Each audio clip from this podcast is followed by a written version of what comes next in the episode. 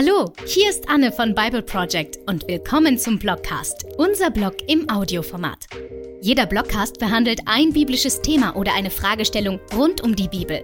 Wir beleuchten ausführlich theologische Hintergründe und helfen dir so, die Bibel als eine Geschichte zu verstehen, die zu Jesus führt. Also, los geht's mit dem heutigen Blogcast. Was sagt die Bibel über Engel und Cherubim?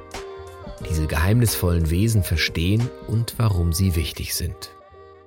Stell dir mal vor, du bist auf den Hügeln in der Nähe des Geburtsortes von Jesus in Bethlehem und du sitzt mit einer Gruppe erschöpfter Hirten um ein knisterndes Feuer. Einige schlafen, während andere über ihrer Herde wachen. Die kalte, stille Luft und der dunkle Himmel wirken unheimlich ruhig. Dann, wie aus dem Nichts, taucht ein seltsames Wesen über euch auf. Es leuchtet hell und bewegt sich wie ein Mensch. Dein Herz klopft wild. Habt keine Angst, sagt der Bote. Hört doch, ich bringe euch gute Nachrichten von einer großen Freude für das ganze Volk. Denn euch ist heute in Davids Stadt ein Retter geboren worden. Es ist Christus, der Herr. Ihr werdet ihn daran erkennen, dass ihr ein Kind findet, das in Windeln gewickelt in einer Krippe liegt. Lukas 2, Vers 10 bis 12. Der eben noch pechschwarze Himmel erwacht nun strahlend zum Leben, mit einem Heer von ähnlich leuchtenden Wesen. Sie sprechen und loben, aber sie sind keine Menschen. Sie schweben und fliegen, aber sie haben keine Flügel. Es sind die Engel Jahwes, himmlische Boten. Die geheimnisvollen Boten sprechen weiter. Ehre und Herrlichkeit Gott in der Höhe und auf der Erde Frieden den Menschen, auf denen sein Wohlgefallen ruht. Lukas 2, Vers 14. Wer sind diese Engel in der Bibel? Wann und warum tauchen sie auf? Und wie verhalten sie sich im Vergleich zu anderen himmlischen geflügelten Wesen, die in der Bibel beschrieben werden, wie die Cherubim? Lasst uns einen Blick darauf werfen. Die ersten Cherubim. Cherubim, Plural für Cherub, tauchen erstmals im dritten Kapitel von 1. Mose auf. Als Gott die Welt erschafft, formt er zwei Reiche, den Himmel Gottes Ort, und das Land, den menschlichen Ort. Dann formt Gott die Menschen aus der Erde und pflanzt einen einzigartigen Garten voller Leben. In der Wildnis außerhalb dieses Gartens ist das Leben hart und das Überleben ist ein Kampf. Aber innerhalb des Gartens blüht das Leben und der Tod ist keine Realität, er hat dort keinen Platz. Die Menschen haben die Wahl, ob sie im Garten leben wollen oder nicht. Und obwohl die Entscheidung auf der Hand liegen sollte, gibt es eine überraschende Wendung in der Geschichte.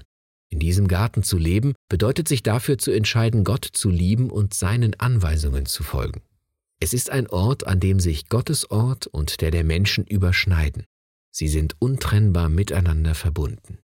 Die ersten Menschen, die in den Garten gesetzt wurden, entscheiden sich leider dagegen, Gottes Anweisungen zu befolgen. Sie rebellieren und werden in das Land zurückgeschickt, in dem sie von Gott geschaffen wurden und wo es auch den Tod gibt. Gott setzt daraufhin himmlische Cherubim ein, um das östliche Ende des Gartens zu bewachen und den Weg zurück in den Garten zu versperren. Warum tut er das?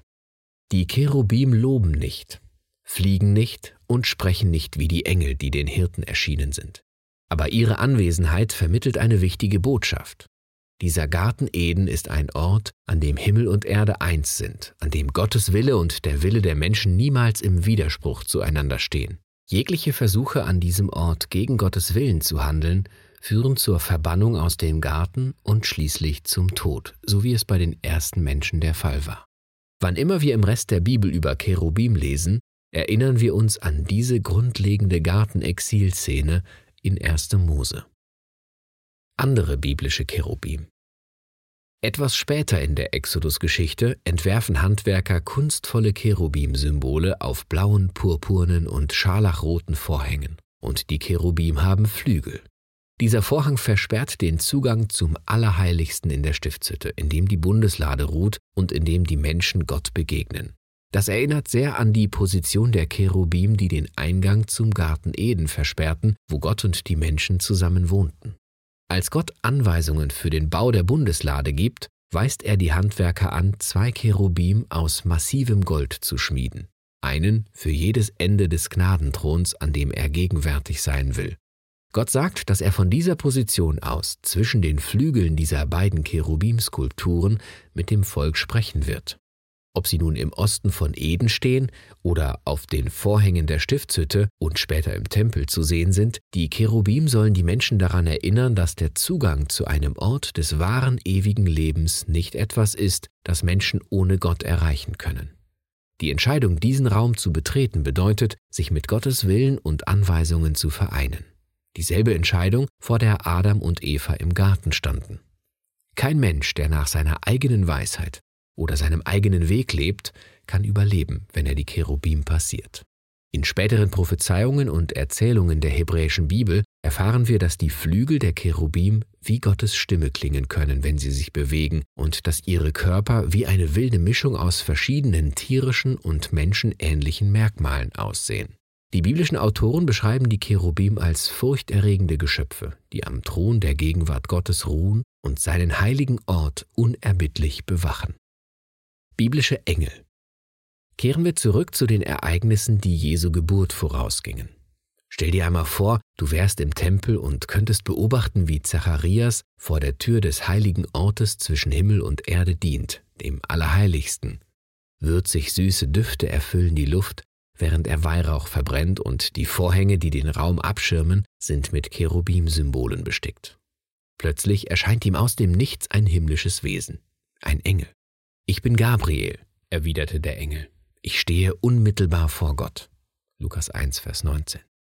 Gabriel erklärt Zacharias, dass er und seine unfruchtbare Frau Elisabeth auf wundersame Weise ein Kind namens Johannes bekommen werden, das heranwachsen und das Volk auf die Ankunft des Messias vorbereiten wird. Sechs Monate später schickt Gott den Engel Gabriel zu einer jungen Frau namens Maria in das galiläische Dorf Nazareth. Fürchte dich nicht, Maria, sagt er dieselbe Botschaft, die die Engel den Hirten in Bethlehem verkündeten. Er erklärt ihr, dass sie einen Jungen zur Welt bringen wird, der der Sohn Gottes ist. Gabriel weist sie an, ihn Jesus zu nennen und verspricht ihr, dass ihr Sohn in einem ewigen Reich mit Liebe regieren wird. Verkünden Engel immer solch aufregende Nachrichten? Was ist mit anderen Engeln in der Bibel und wie unterscheiden sie sich von den Cherubim? Was sind Engel? In der Bibel wird das Wort Engel aus dem hebräischen Wort Malach und aus dem griechischen Wort Angelos übersetzt, die beide Bote bedeuten. Gott sendet Engel, um die Menschen zu warnen, zu trösten und zu leiten, indem er ihnen seine Botschaften mitteilt. In der Geschichte von Sodom und Gomorra sehen wir, wie Engel die Familie Lots retten. In der Elia-Geschichte schickt Gott einen Engel, um Elia in seinem schmerzlichsten und hoffnungslosesten Moment zu trösten. Der Engel weckt ihn auf und lädt ihn zu einer Mahlzeit ein. In der Geschichte von Daniel sehen wir mehrere Engel, darunter einen, der wegen eines Konflikts mit einem persischen Herrscher 21 Tage lang daran gehindert wird, eine Botschaft zu überbringen. Die Autoren des Buches Exodus berichten, dass Engel das Volk Gottes auf seinem Weg aus der Sklaverei und in das verheißene Land geleitet und beschützt haben. Engel erscheinen auch in Träumen, um Menschen in Sicherheit zu bringen. Und im letzten Buch des Neuen Testaments berichtet Johannes von einer umfangreichen Botschaft Jesu, die ihm von einem Engel überbracht wurde. Diese und viele weitere Engelsgeschichten in der Bibel haben einen gemeinsamen Nenner. Engel sind Boten, die geschickt werden, um zu schützen und zu verkünden, wie die Menschen den Ort des Lebens betreten können, für den sie geschaffen wurden, um darin zu gedeihen. Sie wollen, dass die Menschen demjenigen, der die Botschaft sendet, vertrauen und folgen damit sie wissen, wie sie an dem Ort leben können, wo Himmel und Erde sich überschneiden, wo Gott und Menschen in Frieden vereint sind. Letztlich verkünden uns die Botschaften der Engel den Willen und den Weg des Messias. Die Engel erzählen uns nicht viel über sich selbst, aber sie sprechen viel über Jesus. Schlussfolgerung.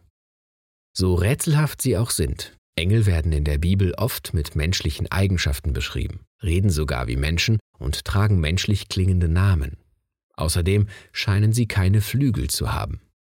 Ebenso geheimnisvoll sind die Cherubim, von denen gesagt wird, dass sie wilde menschliche und tierähnliche Züge haben. Und ja, diese Wesen haben Flügel. Gott beauftragte die Cherubim zunächst damit, den Eingang zum Garten zu bewachen. Und auch im weiteren Verlauf der Geschichte bewachen sie die heiligen Orte, an denen Gott wohnt und sich Himmel und Erde überschneiden. Die Cherubim erweisen Gott stets die Ehre und helfen den Leserinnen und Lesern, sich an das Wesen dieses ersten Gartens zu erinnern.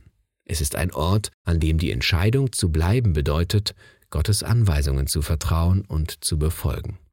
Engel überbringen göttliche Botschaften, darunter die gute Nachricht von Gottes Wunsch, der Menschheit für immer nahe zu sein.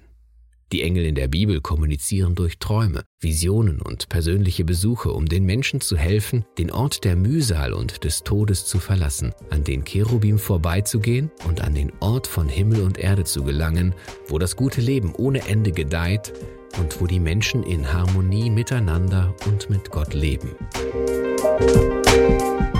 Das war der Bible Project Blogcast. Bible Project ist ein spendenbasiertes gemeinnütziges Animationsstudio. Großzügige Menschen wie du machen dieses Projekt erst möglich. Den Link zum Blog für diese Episode findest du in den Show Notes. Wenn du mehr Material, Videos und Informationen über das Projekt haben möchtest, besuche unsere Website. Vielen Dank!